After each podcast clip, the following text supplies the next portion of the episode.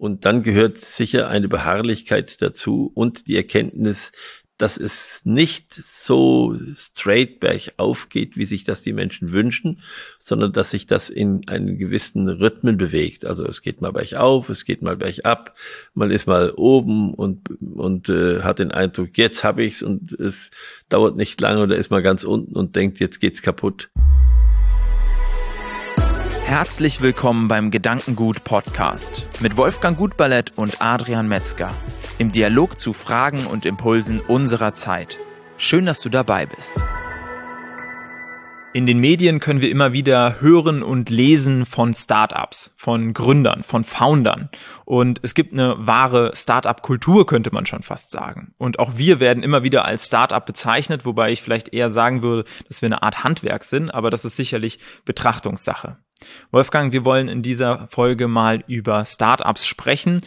Du bist auch ein Start-Upper, könnte man sagen, ein äh, Unternehmer, der viele Unternehmen auch initiiert und mit auf den Weg gebracht hat.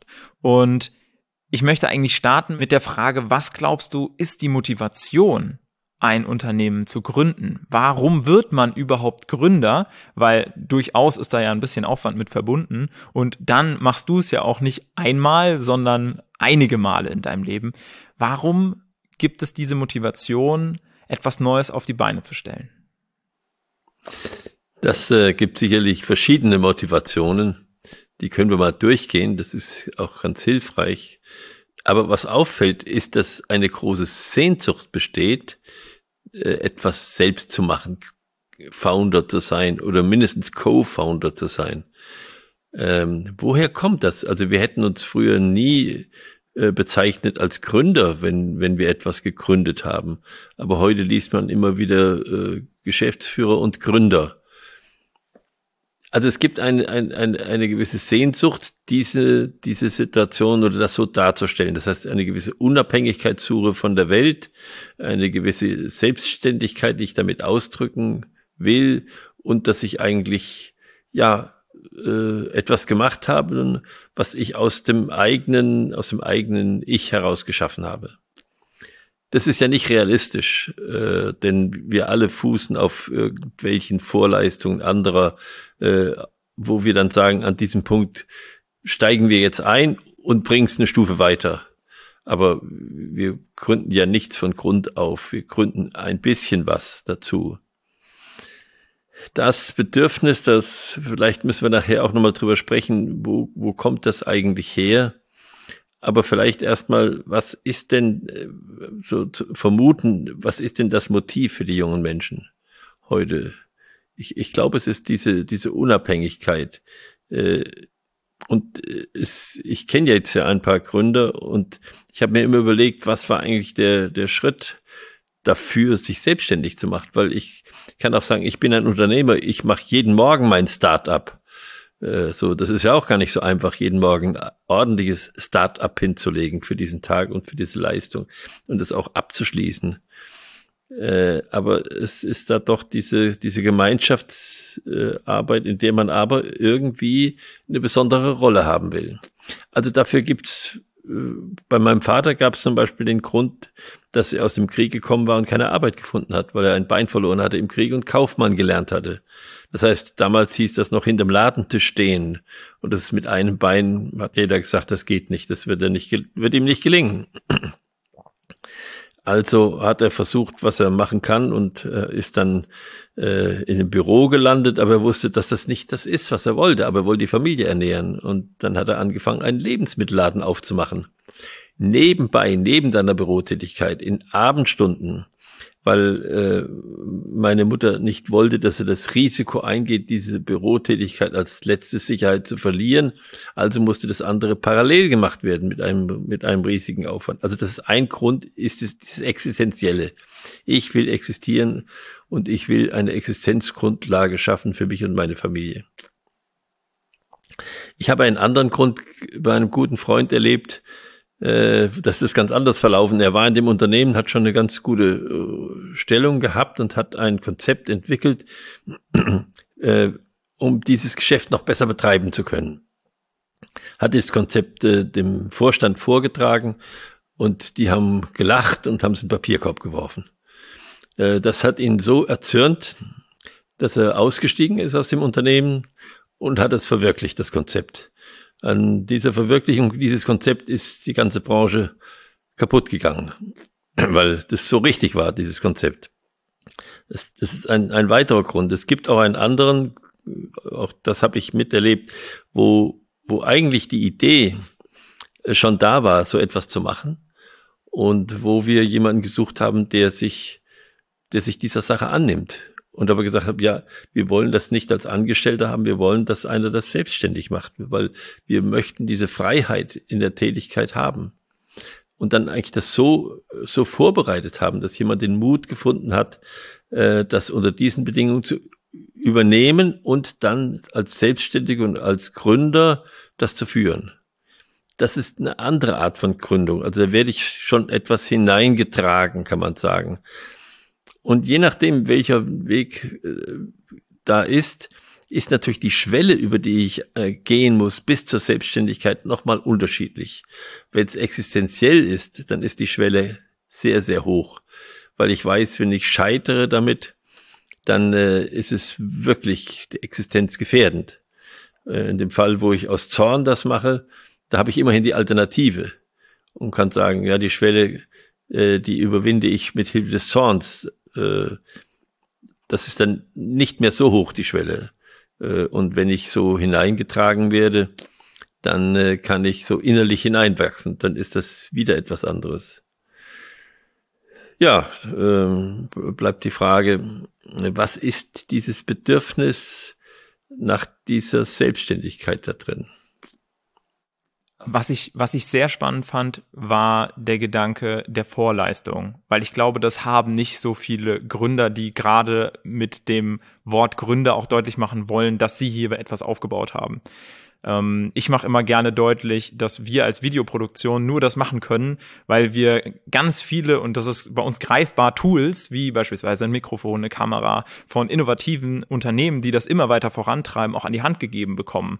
Ja, sei es jetzt die Computer, die Kameras, die Mikrofone, diese ganze Technik, die auch ständig in der Entwicklung ist. Natürlich muss man selbst dann schauen, dass man die Tools nutzen kann, aber wenn ich das alles nicht hätte, dann hätte die Gründung auch nicht wirklich Sinn ergeben. Das heißt, Gründer eigentlich auch mal ein bisschen so zu verstehen, auf welchem Fundament gründe ich und dafür ein Verständnis zu schaffen, dass es eben Vorleistungen braucht, die ich dann nochmal in dem nächsten äh, Schritt weiterbringen kann. Das habe ich auf jeden Fall für mich erstmal jetzt äh, mitgenommen. Würdest du denn sagen, bevor wir jetzt auf diese, dieses Bedürfnis kommen, würdest du denn sagen, dass es bestimmte gemeinsame Eigenschaften gibt, die, die diese Gründer noch vereinen, außer jetzt diese, diese Motivation? Ich würde vorher gern noch mal was sagen zu deiner Gründung. Du hast mir ja ein bisschen erzählt und das ist, glaube ich, ein ganz gutes Beispiel. Und du hast gesagt, ja, äh, ich fuße auf dieser Situation, dass sich da gerade was entwickelt. Also das ist, äh, da entsteht neue Technik, damit entstehen neue Möglichkeiten, da entsteht ein neuer Markt. Aber es fußte auch darauf, dass du schon ein Interesse hattest an dies, auf diesem Gebiet und eigentlich immer schon äh, dich da weitergebildet hast und dir ein Fundament schaffen konntest äh, in, in einer gewissen Hobbytätigkeit, äh, wo du sagst, das, das brauche ich nur weiterentwickeln. Und dann gab es noch eines, was du gesagt hast. Du hast gesagt, ich fange jetzt sofort an nach der Schule, weil jetzt sorgen noch andere für meine Existenz. Das heißt, ich bin nicht abhängig davon und muss mich nicht äh, einlassen auf etwas, was ich nicht für richtig halte, weil ich davon nicht existenziell abhängig bin, sondern ich kann das so machen, wie ich es für richtig halte. Und das ist natürlich eine sehr gut überlegte Situation. Äh, und da glaube ich, diese, diese Klarheit, das so zu sehen, das ist auch eine Leistung. Und ein Privileg in einem, ja. Es ist ein Privileg, aber ich, ich möchte mal sagen, wir Menschen laufen an mehr Chancen im Leben vorbei, die wir nicht merken, als wir uns vorstellen. Hm. Weil, weil es fehlt dieser kleine Kick oder es fehlt dieser Anstoß aus irgendeinem Grund. Deshalb habe ich das ein bisschen gezeigt, dass es unterschiedliche Gründe geben kann. Äh, und jeder ist ein bisschen anders. Ja, was ist das, was die, was, was diese Selbstständigkeit gibt? Das war jetzt deine Frage, was die Menschen erstreben. Ich glaube, es ist diese, äh, es ist diese, dieses Bedürfnis, etwas Außergewöhnliches zu machen, was noch nicht da ist. Es ist das Bedürfnis, äh, eine Spur zu hinterlassen. Äh, es ist das Bedürfnis, anerkannt zu werden, gesehen zu werden. Ich habe äh, mal in einer Veranstaltung gesagt, wo es darum ging, wir haben heute keine Unternehmer mehr. Habe ich gesagt, doch, es gibt viele Unternehmer, die hängen jetzt an einer Hand äh, über einem Abgrund von 500 Metern und kämpfen gegen sich selbst und zeigen, dass sie in der Lage sind, etwas Außergewöhnliches zu leisten. Aber jetzt nicht für andere, sondern nur eigentlich als Leistung an sich und mit ihrem eigenen Körper. Da gibt's viele Menschen heute. Und die gibt's da so viel, weil wir ihnen in dem sozialen Raum, im wirtschaftlichen Raum nicht die Möglichkeit geben, sich so zu inszenieren, wie sie das gerne machen würden. Also es fehlt, es fehlt dieser Freiraum. Äh, den müssen wir ihnen geben. Und dieser Freiraum, den vermuten auch alle. Also so hatten mal äh, Menschen zu meinem Vater gesagt, ja, Sie sind ja Unternehmer, Ihnen geht's gut, Sie können tun und lassen, was Sie wollen. Und er hatte eine wunderbare Antwort gegeben, die ich erst später richtig verstanden habe, indem er gesagt hat, nein, nein, nein, ich habe drei Chefs. Den Herrgott, die Frau und die Schulden. Das ist natürlich ganz real. Für ihn war es real. Er war tief christlich äh, geprägt und äh, hat die Dinge immer aus dieser Perspektive, was ist das für eine Stellung, die ich einnehme im, zwischen Himmel und Erde und wie fülle ich die richtig aus? Das war sozusagen der Herrgott als äh, eine, ein Chef. Und das zweite waren die, war die Frau. Aber die Frau war ja nicht nur die Frau. Die Frau stand symbolisch für die Gemeinschaft der Menschen um ihn herum, für die er sorgte, die er sich anvertraut hatte. Und das dritte, das waren die Schulden. Und die Schulden, die haben wir alle. Das ist gar keine unternehmerische Frage. Jeder im Leben macht jeden Tag Schulden oder entschuldet. Und äh, das ist eben als Unternehmer dann äh, sozusagen die Verantwortung, dass der Weg einer Gemeinschaft so ist, dass keine Verschuldung da ist, sondern eine Entschuldung da ist, dass der Weg, den man geht und den man zeichnet, ein guter Weg ist, ein fruchtbarer Weg. Das ist die Aufgabe und das ist dann die Entschuldung. Also insofern ist es nicht so, dass Selbstständigkeit, wenn man sie richtig versteht, einen freilässt, tun und lassen zu können, was man will, sondern einen eigentlich nur einbettet in ein Orientierungssystem, was man eben sagen kann. In der Senkrechten muss ich sehen, dass ich zwischen Himmel und Erde die Dinge richtig mache. In der Waagerechten äh, muss ich sehen, dass ich gemeinschaftsbildend und kooperativ mit den anderen Menschen umgehe. Und im Weg muss ich sehen, dass ich etwas hinzufüge zum Leben und nicht wegnehme auf diesem Weg, wo du jetzt auch selbst schon einige Sachen gegründet hast und einige ähm, Gründer kennst, was sind deiner Meinung nach Eigenschaften, die du erkennen kannst, dass sie sich durchziehen bei den Erfolgsgeschichten? Was sind Dinge, wo du sagen würdest, das ist essentiell, dass das jemand mitbringt?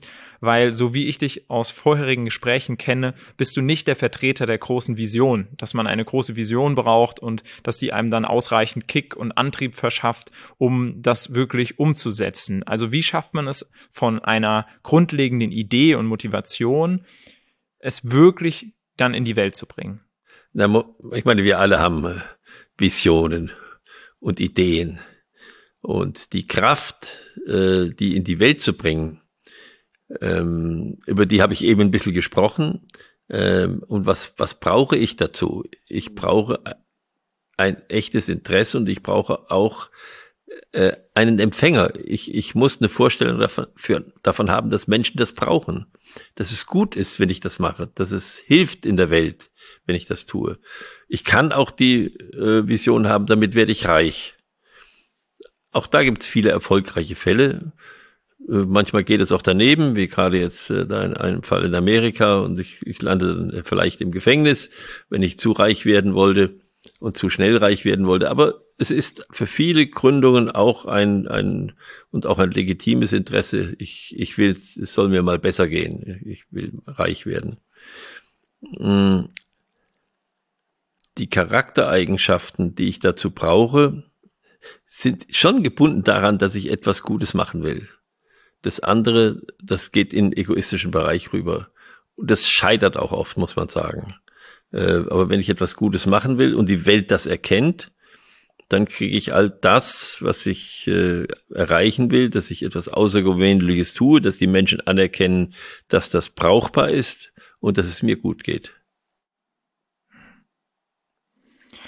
Was würdest du sagen, in welchem Bereich werden wir zukünftig Startups sehen? Also wenn wir jetzt uns anschauen, gerade in der letzten Zeit haben wir sehr viele technologieorientierte Startups, sehr viele, die plattformorientiert sind. Wenn man denke beispielsweise an Uber oder Flixbus oder was auch immer, ganz viele Unternehmen, die eigentlich kein, ähm, kein Taxi haben, die kein Bus haben, äh, Airbnb, die kein Hotel haben, aber trotzdem zu den erfolgreichen in dieser Branche jetzt gehören und die Branchen aufgemischt haben. Was glaubst du, wird zukünftig ein hm. Bereich sein, wo wir viele Startups sehen werden?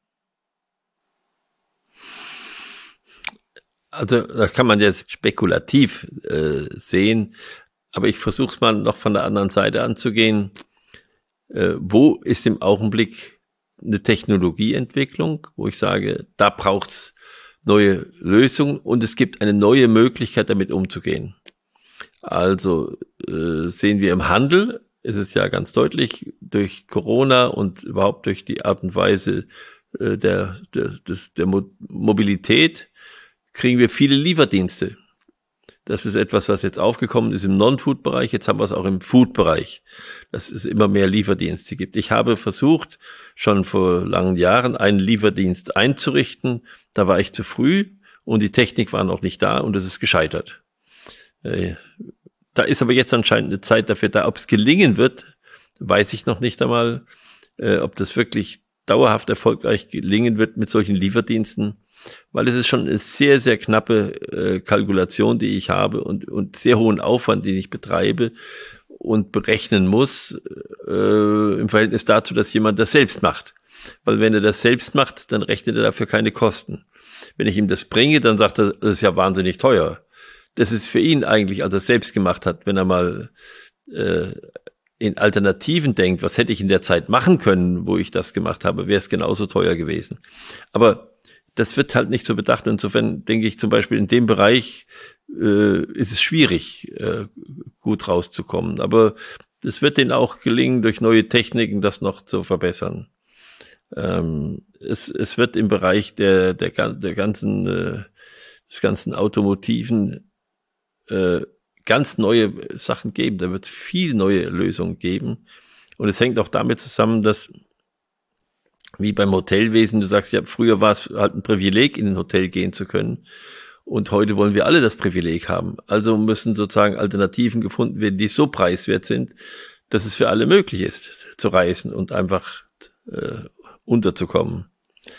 Das ist in Ordnung. Was wird es in Zukunft sein? Äh, in Zukunft äh, werden wir in der Entwicklung der Ernährung noch neue Wege gehen. Das äh, sieht man im Bereich der, der Ernährung des, des Veganismus oder Vegetarismus. Da wird es auch neue Produkte geben. Es wird auch neue Erkenntnisse noch geben über, über die Art und Weise, wie überhaupt Ernährung in unserem Körper funktioniert. Und ich glaube, es wird vor allen Dingen im Gesundheitswesen eine Menge neuer Start-ups geben. Und die werden auch individuell sein. Also wir haben ja heute ein, ein vergesellschaftetes Gesundheitswesen, kann man sagen. Selbst die äh, einzelpraktizierenden Ärzte stecken in dieser Vergesellschaftung eigentlich drin durch die Krankenversicherung und sie sind eigentlich nur noch ausführendes Organ dieser, dieser, äh, dieser Institutionen. Da wird es etwas Neues geben, bis hin zum Versicherungswesen. Also eine Versicherung auf Gegenseitigkeit. Da gibt's ja schon Versuche, das zu machen auf dem Gebiet wird auch eine gewisse Not herrschen in Zukunft und deshalb werden auch neue Wege gefunden werden.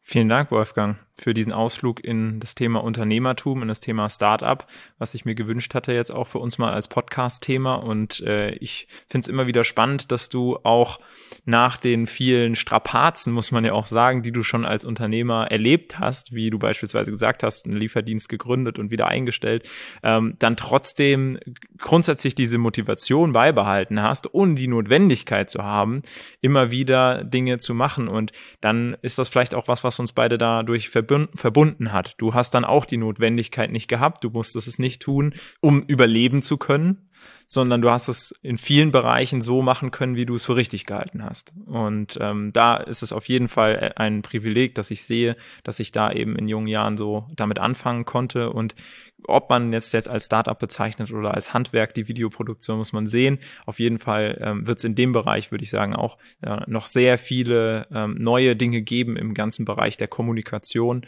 und äh, auch der interaktiven Kommunikation, sei es digital ähm, oder auch der Kommunikation als Gesellschaft, als Demokratie.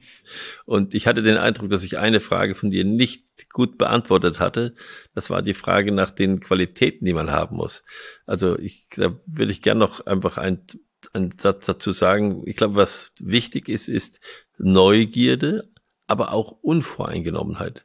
Das heißt, ich muss ein Vorstellungsvermögen haben und ich muss unvoreingenommen von den Geschichten anderer, dass das nicht geht, äh, das, da muss ich drüber wegkommen können. Ich muss sagen können, ich halte das für richtig und, und ich mache das, ich bin neugierig, ich will das machen. Aber ich lasse mich nicht irritieren von den ganzen Menschen, die sagen, das geht sowieso nicht. Das ist eine Fähigkeit, die man haben muss. Und dann gehört sicher eine Beharrlichkeit dazu und die Erkenntnis, dass es nicht so straight bergauf geht, wie sich das die Menschen wünschen, sondern dass sich das in einen gewissen Rhythmen bewegt. Also es geht mal bergauf, es geht mal bergab, man ist mal oben und, und äh, hat den Eindruck, jetzt habe ich's und es dauert nicht lange oder ist mal ganz unten und denkt, jetzt geht's kaputt. Und dass man das aushalten kann, diese, diesen, diesen Rhythmus und dieses Auf und Ab, das ist, glaube ich, sind zwei Voraussetzungen. Da kann man dann schauen, ob die vor zwei Jahren, drei Jahren noch Gründer äh, noch Teil der gleichen Achterbahnfahrt sind oder ob sie schon an irgendeiner Stelle ausgestiegen sind. Ja.